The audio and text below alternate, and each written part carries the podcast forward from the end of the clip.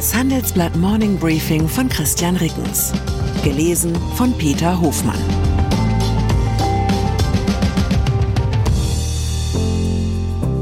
Guten Morgen allerseits. Heute ist Freitag, der 1. Dezember. Und das sind unsere Themen. Russendisco, wie der Kreml Deutschland in den Blackout treiben wollte. Keine Nazi-Ideologie. Molkereiunternehmer Theo Müller über seine Treffen mit Alice Weidel. Annexionsplan. Venezuela entscheidet per Referendum über Überfall aufs Nachbarland. Nach einer kurzen Unterbrechung geht es gleich weiter. Bleiben Sie dran. Sie investieren in Aktien, es fehlt Ihnen aber eine klare Strategie. Ihr Depot ist ein Sammelsurium mehr oder weniger guter Ideen. Dann geht es Ihnen wie vielen. Lernen Sie in der Masterclass erfolgreich investieren, alles über kluge Börsenstrategien. Mit dem Rabattcode Investieren20 gibt es 20% Nachlass auf den Normalpreis. Infos unter handelsblatt.com slash erfolgreich investieren. Wirtschaftsthriller. Ein Geheimtreffen im Berliner Hotel Ritz-Carlton. Ein Moskauer DJ, der als Strohmann die Deutschlandtochter von Gazprom in die Liquidation schicken soll, um so die Republik ins Energiechaos zu stürzen. Zwei russische Whistleblower, die den Plan an die Bundesregierung verraten. Ein hektisches Krisenwochenende im Wirtschaftsministerium, an dessen Ende der Bund Gazprom Germania unter die Verwaltung eines Treuhänders stellt. Das sind die würzigen Zutaten unserer Titelgeschichte zum Wochenende, die nachzeichnet, wie Deutschlands Energieversorgung im April 2022 ein Wochenende lang auf der Kippe stand. Ein Team aus Reporterinnen und Reportern um meinen Kollegen Martin Greive hat diesen bislang unbekannten Wirtschaftsthriller rekonstruiert. Durch entschlossenes Handeln in der Krise hat die Bundesregierung damals Schlimmeres verhindert. Allerdings, so das Fazit unseres Reporterteams, fehle es an den richtigen Schlussfolgerungen. Nachdem frühere Regierungen die Energieversorgung des Landes leichtfertig in die Hände des Kremls gelegt hätten, wiederhole sich dieser Fehler derzeit mit der massenhaft in deutschen 5G-Netzen verbauten Technologie des chinesischen Konzerns Huawei. Das Gazprom-Komplott ist auch ein Lehrstück über den langfristigen Preis allzu einseitiger wirtschaftlicher Abhängigkeiten. AfD. Wie halten es die deutschen Unternehmen eigentlich mit der AfD?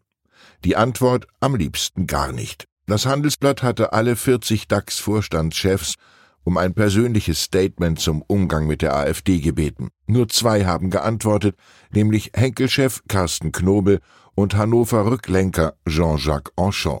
Zum Vergleich geht es um Schnurriges wie die Work-Life-Balance in der eigenen Firma oder um positiv besetzte Themen wie den Kampf gegen den Klimawandel, dann ist die Rücklaufquote bei solchen Anfragen des Handelsblatts meist deutlich größer.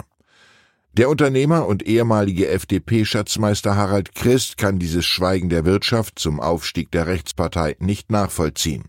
Er sagt, ich habe kein Verständnis dafür, dass der Chef eines Unternehmens sich nicht äußern will, weil er Angst hat, ein paar Aktionäre, Kunden oder Mitarbeitende zu verlieren, die vielleicht der AfD anhängen.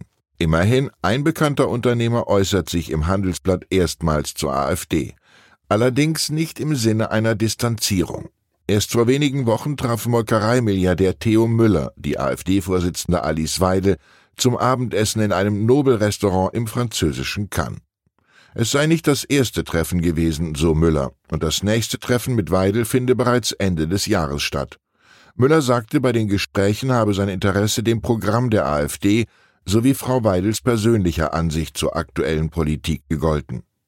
Bei dem Austausch habe er nicht den geringsten Anhaltspunkt gefunden, der auf eine NS-Ideologie schließen lasse. Das wäre für ihn ein absolutes No-Go. Venezuela. Am Sonntag sollen die Bürgerinnen und Bürger Venezuelas in einem Volksentscheid darüber abstimmen, ob ihr Land zwei Drittel des Nachbarstaates Guayana annektieren soll. Dort soll dann ein 24. venezolanischer Bundesstaat namens Guayana Esquiba entstehen. Venezuelas Militärs erklärten bereits, dass sie dem Auftrag des Volkes für die Rückeroberung ihres Staates folgen würden. Ein Großteil der Venezolaner wird sich wohl für eine Annexion aussprechen. Damit droht in Südamerika ein Angriffs- und Eroberungskrieg, wie man ihn bis zu Russlands Überfall auf die Ukraine für ausgestorben hielt. Die Rechtfertigungen für solche Kriege scheinen sich stets zu ähneln. In Venezuela geht es um windige historische Besitzansprüche, die als Erklärung herhalten müssen. Vor allem aber geht es um innenpolitische Probleme, von denen Staatschef Nicolás Maduro ablenken will. Und natürlich geht es auch um Öl. Wir bleiben in Südamerika. Unter seinem neu gewählten Präsidenten Javier Milei will Argentinien offenbar nicht wie geplant ab dem kommenden Jahr Teil der BRICS-Gruppe wichtiger Schwellenländer werden. Wir werden BRICS nicht beitreten, schrieb Mileis designierte Außenministerin Diana Mondino am Donnerstag auf X, ohne die Entscheidung weiter auszuführen. Die BRICS-Gruppe besteht aus Brasilien, Russland, Indien, China und Südafrika und will ein ökonomisches und ideologisches Gegengewicht zum Westen bilden. Bei einem Gipfel des Bündnisses im August wurde die Aufnahme sechs neuer Mitglieder zum 1. Januar beschlossen. Saudi-Arabien, der Iran, die Vereinigten Arabischen Emirate, Ägypten, Äthiopien und eben Argentinien. Einmal mehr habe ich gemerkt, was für wunderbare Hörerinnen und Hörer das Handelsblatt Morning Briefing hat. Mir ist im gestrigen Briefing ein peinlicher Fehler unterlaufen, der vielen von Ihnen aufgefallen ist. 17 Milliarden Euro prognostiziertes Haushaltsdefizit des Bundes für 2024 entsprechen natürlich rund 10 Prozent des Sozialetats und nicht einem Prozent, wie ich am Donnerstag geschrieben hatte. Sehr viele von Ihnen haben mich per Mail darauf hingewiesen, manche mit ein bisschen spöttischer Ironie, die ich mir redlich verdient habe, die allermeisten in sehr höflichen Worten. Das ist doch selbstverständlich, mögen Sie denken. Doch in der digitalen Realität wird bei solchen Gelegenheiten nur zu gerne losgepöbelt und bodenlose Dummheit oder böse Absicht unterstellt. Für mich hat sich das Morning Briefing gestern als eine Gemeinschaft der Zivilisierten gezeigt, und das finde ich schön.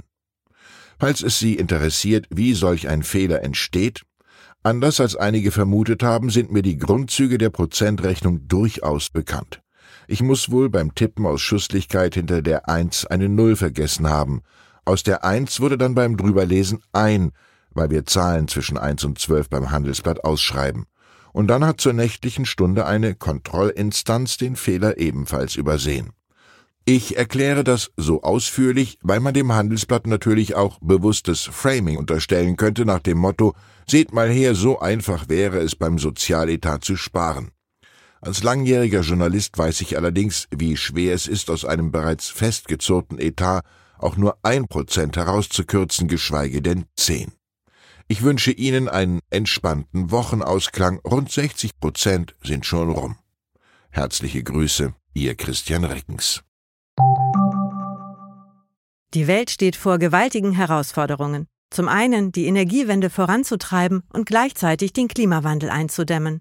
Und auch der Energieträger Wasserstoff gewinnt weltweit immer mehr an Bedeutung. Doch wie geht es weiter? Erfahren Sie mehr auf dem Handelsblatt Wasserstoffgipfel 2024 am 12. und 13. Juni in Essen. Infos unter handelsblatt-wasserstoffgipfel.de. Mit dem Vorteilscode Wasserstoff 2024 erhalten Sie einen Rabatt von 15% auf die Tickets.